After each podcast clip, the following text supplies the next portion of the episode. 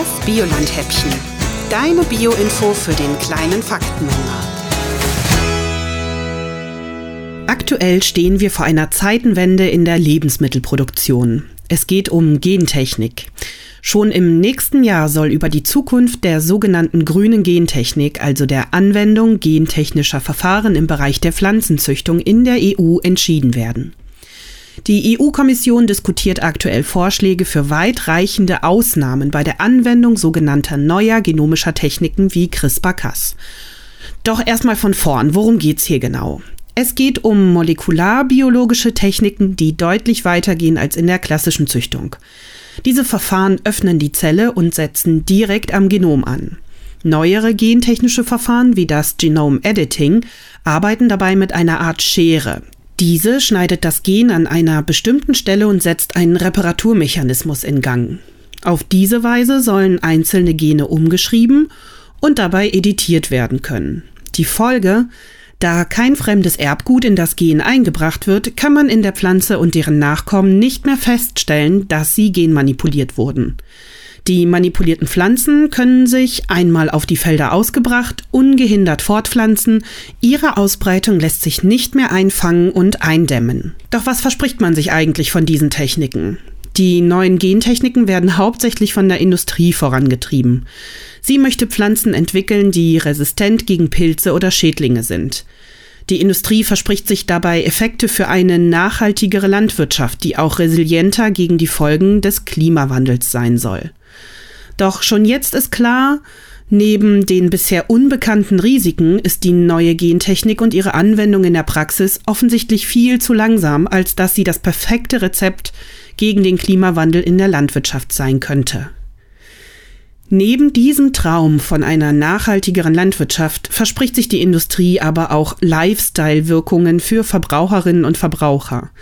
So zum Beispiel eine Tomate aus Japan, deren Wirkstoffe den Blutdruck senken sollen. Aber bei dieser Tomate konnte man bereits beobachten, dass die Wirkstoffkonzentration extrem schwankt. Sogar so stark, dass die Forschenden die Frage stellen mussten, ob diese Tomate schon wirkt wie ein Medikament. Dazu habe ich mit Anne Marquardt vom Verbraucherzentrale Bundesverband gesprochen. Das ist offensichtlich möglich mit diesen Techniken, dass man solche ja eigentlich natürlichen Lebensmittel wie Tomaten, wie Pilze so manipuliert, dass sie eben dann solche gesundheitlichen Effekte haben, vermeintlich positive Effekte. Ich würde den Nutzen für die Verbraucher jetzt mal in Frage stellen, aber selbst wenn das so ist, ja, wenn es die gibt, dann muss es aus unserer Sicht natürlich so sein, dass man dann die Risiken mit abprüft und natürlich auch kennzeichnet, damit man sich entscheiden kann. Und was Anne Marquardt hier sagt, ist genau der Knackpunkt. Bislang gilt in Europa das Vorsorgeprinzip. Gentechnisch veränderte Sorten werden erst dann zugelassen, wenn beispielsweise negative Effekte auf Umwelt und Natur ausgeschlossen werden können. Und sie müssen als mit neuen Gentechnik manipuliert gekennzeichnet sein. Zum Beispiel bei Landwirtinnen, die sich für Saatgut entscheiden, aber auch für Verbraucherinnen, die entscheiden, ob sie Gentechnik auf dem Teller haben wollen. Und da ist die Position der Verbraucherinnen ziemlich klar, wie Anne Marquardt berichtet.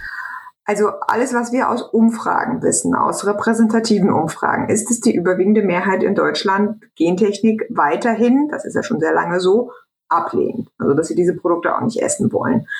Das zeigen auch äh, Umfragen, die zum Beispiel vom Bundesamt für Naturschutz gemacht worden sind.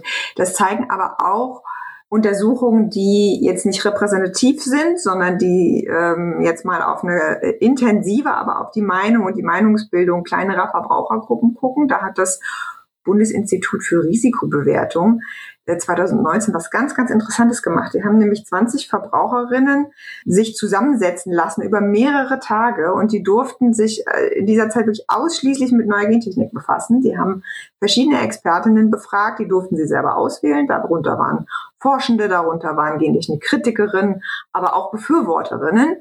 Und dann haben die VerbraucherInnen diskutiert und haben dann ein Dokument geschrieben mit, finde ich, sehr, sehr interessanten Schlussfolgerungen, weil da nämlich auch drin steht, ja, offensichtlich gibt es auch Chancen, die muss man jetzt auch gar nicht wegdiskutieren, aber auch wenn es die gibt, wollen wir, dass das Vorsorgeprinzip beachtet wird, dass diese Techniken nicht einfach ungekennzeichnet, ungeprüft ähm, und ohne Nachweis und Rückverfolgbarkeit auf den Markt gelangen.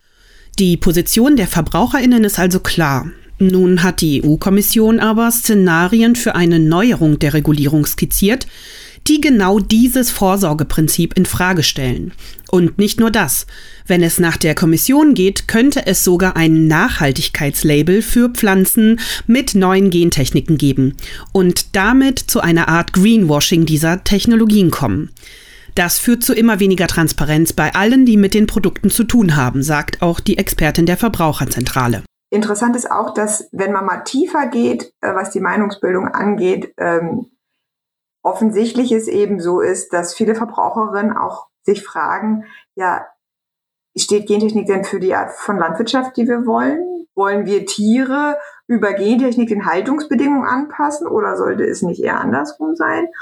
Sollte Landwirtschaft nicht insgesamt nachhaltiger werden, statt jetzt isoliert auf einzelne technische Lösungen zu gucken? Also das sind ja schon äh, komplexe Fragen äh, und auch komplexe Überlegungen, die aber bei diesen Verbraucherinnen, die sich damit jetzt befasst haben, ähm, offensichtlich eine Rolle spielen. Ich finde, das sind sehr, sehr berechtigte Fragen, weil wir natürlich auch Lösungen und Möglichkeiten haben, jenseits solcher technischen Lösungen über Gentechnik Landwirtschaft nachhaltiger zu machen. Und ich glaube, das sehen die meisten Leute auch. Und das fordern sie auch ein und sie fordern insbesondere ein, eine Wahlfreiheit zu haben. Also immer noch entscheiden zu können, will ich das kaufen oder will ich das nicht kaufen und welche Landwirtschaft will ich mit meinem mit meiner Kaufentscheidung und meinem Geld eigentlich auch unterstützen.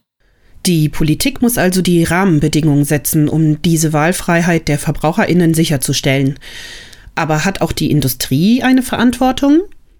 Absolut hat die Industrie eine Verantwortung. Die hat ja auch ein Interesse, das muss man ja auch ganz klar sagen, das fällt in solchen Diskussionen oft unter den Tisch, dass natürlich die großen Anbieter und Saatgutkonzerne, die wollen ja auch Patente, die wollen damit ja Geld verdienen.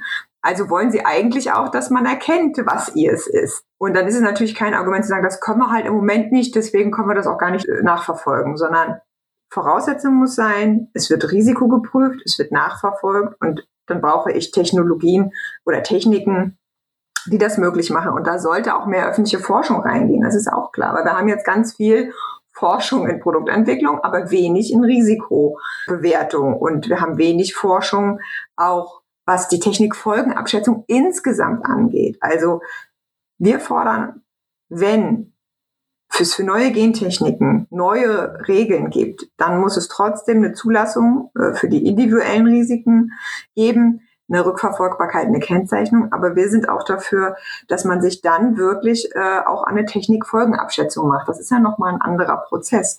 Also, dass man sagt, hm, haben wir dann Alternativen, die weniger riskant sind? Was kann dann passieren, wenn wir gleichzeitig viele verschiedene gentechnisch veränderte Organismen freisetzen? Ja, welche unbeabsichtigten Nebenwirkungen gibt es für die Ökosysteme, aber vielleicht auch für die menschliche Gesundheit?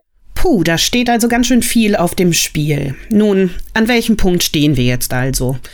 Die EU-Kommission hat erste Entwürfe geliefert, aber noch ist nichts beschlossen. Noch können wir die Politik dazu auffordern, an dem bestehenden Vorsorgeprinzip auch im Sinne der Verbraucherinnen festzuhalten. Auch du hast dafür eine Stimme. Noch bis zum 20. November läuft eine Petition eines europaweiten Bündnisses von Verbänden, dem wir uns als Bioland auch angeschlossen haben. Gib auch du deine Stimme ab für gesicherte Transparenz und Wahlfreiheit auf deinem Teller. Den Link dazu findest du in unseren Show Notes. Du willst mehr zum Thema Gentechnik erfahren? Dann schau vorbei auf bioland.de-gentechnik.